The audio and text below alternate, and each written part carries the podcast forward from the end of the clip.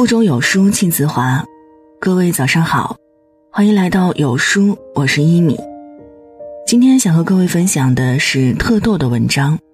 富养孩子的最高境界是学会共情。接下来就把耳朵交给一米吧。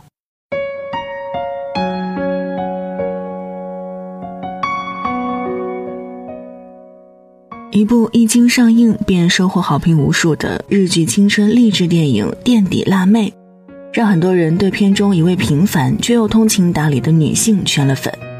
她便是影片中叛逆乖张少年沙耶加的母亲明妈妈。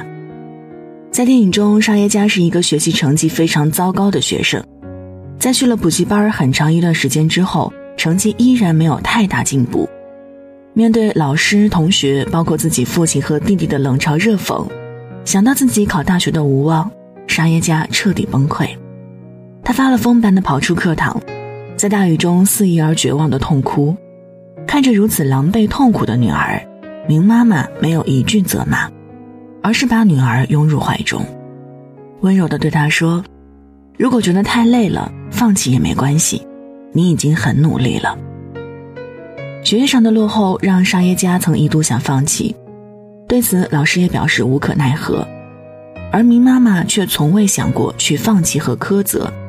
面对老师的质疑时，依然坚定无比的回应：“我想让孩子们能做他们喜欢的事儿，不管周围的人怎么说，就算与全世界为敌，我也一定会在他身边。”就是明妈妈这种无限尊重、理解和包容的教育。让沙耶加能毫无阻力和负担的奋力向前逆袭。在心理学上有一个名词叫共情，简言之就是一方对另一方内心世界的理解和体验。这种共情心在对孩子的教育上尤为重要，要求父母首先做到接纳和尊重孩子的情绪或行为，然后才能更好的去疏导和帮助孩子建立正确良好的心理认知。而明妈妈们就是如此，从来都不会因为孩子的某些负面情绪或行为而粗暴干涉或制止，而是一直站在理解孩子为什么会痛苦，如何才能让孩子更快乐的角度去进行安抚、交流和正确引导。不得不说，明妈妈在处理孩子的情绪问题上是一个共情力极高的母亲。共情是走进孩子内心世界的第一步。这世界多的是爱孩子的父母，少的是理解孩子的父母。心灵治疗大师许天胜曾为一个二十三岁的男孩做过心理辅导。这位男生从名校毕业，有一份令人羡慕的工作，本可以过得非常体面，但是他却选择了终日酗酒，不肯上班结婚后不理太太，有了孩子之后也不管孩子。除了喝酒，什么都不做。每次治疗都要喝了几瓶酒才去。他在治疗时间向医生倾诉，他一生都在被母亲包办，高考志愿、上哪所大学、报什么科，全是由他母亲决定。他母亲从未问过他的意见，也不在乎他是否喜欢或愿意，从来不尊重他、信任他。所以他很恨自己的母亲，企图用摧毁自己的方式来报复他。让他后悔决定自己的人生，而他的母亲也很痛苦，他甚至无法理解，他觉得他这么爱孩子，给他很多的钱，给他最好的东西，让他接受世界一流的教育，为什么他要浪费生命？为什么他会恨他？蒙台梭利认为，让孩子服从成人的意志，这是成人犯了最大最可耻的错误。这位母亲包办了孩子的一生，也毁了他的一生。在教育孩子上，从一开始就忽略了一个最重要的步骤：倾听和尊重孩子的意愿。长此以往，便陷入了一种恶性循环：给的不是我想要的，让我做的是我不喜欢的。而对于母亲的痛苦来说，孩子的内心世界，以前你不问，以后自然也不会懂。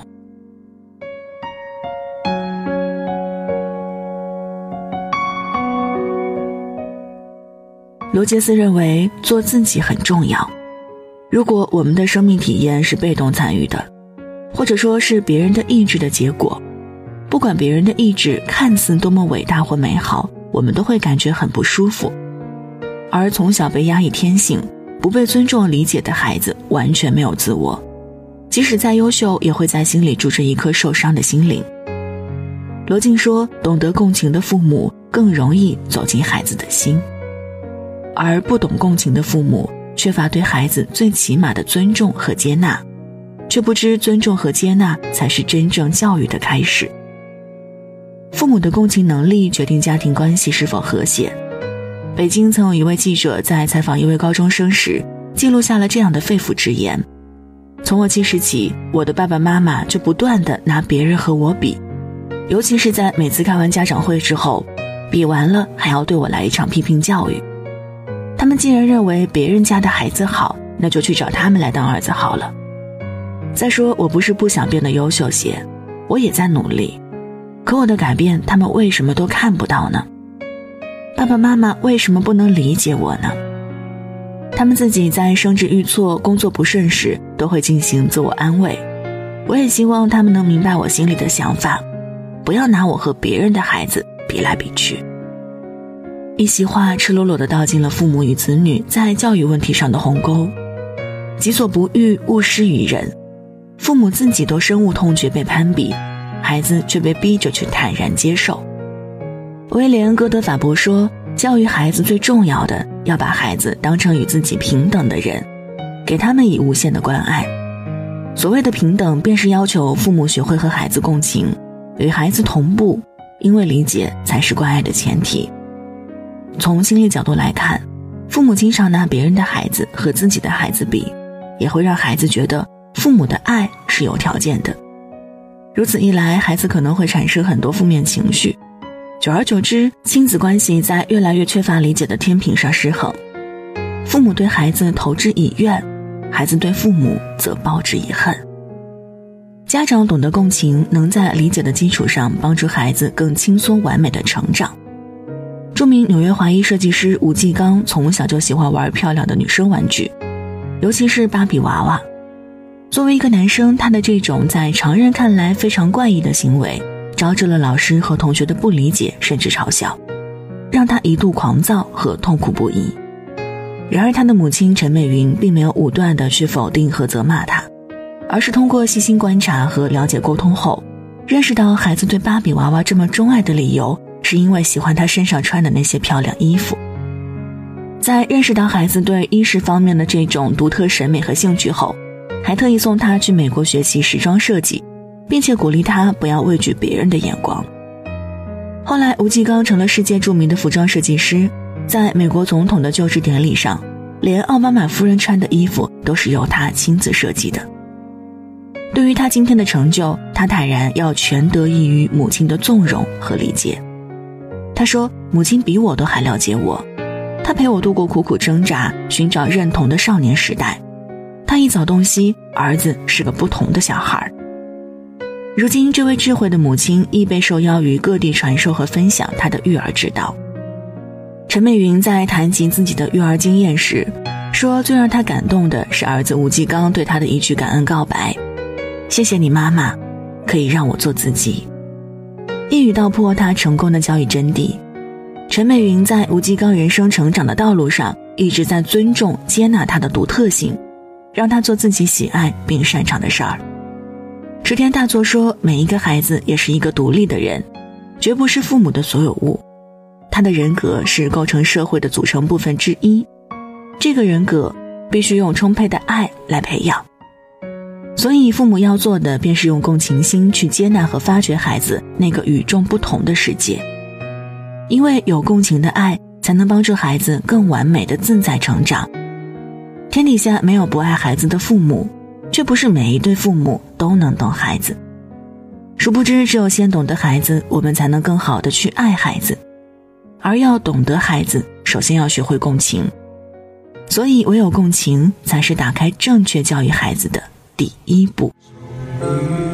还是走到这一天，要奔向各自的世界。好了，这就是今天和大家分享的文章。在这个碎片化的时代，你有多久没有读完一本书了呢？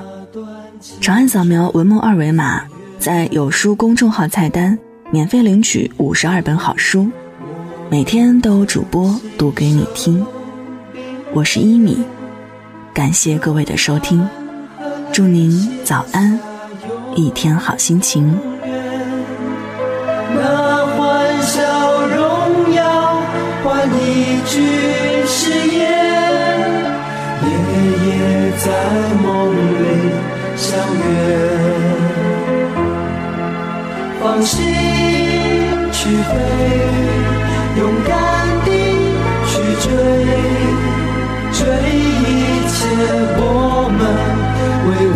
真的梦。放心去飞。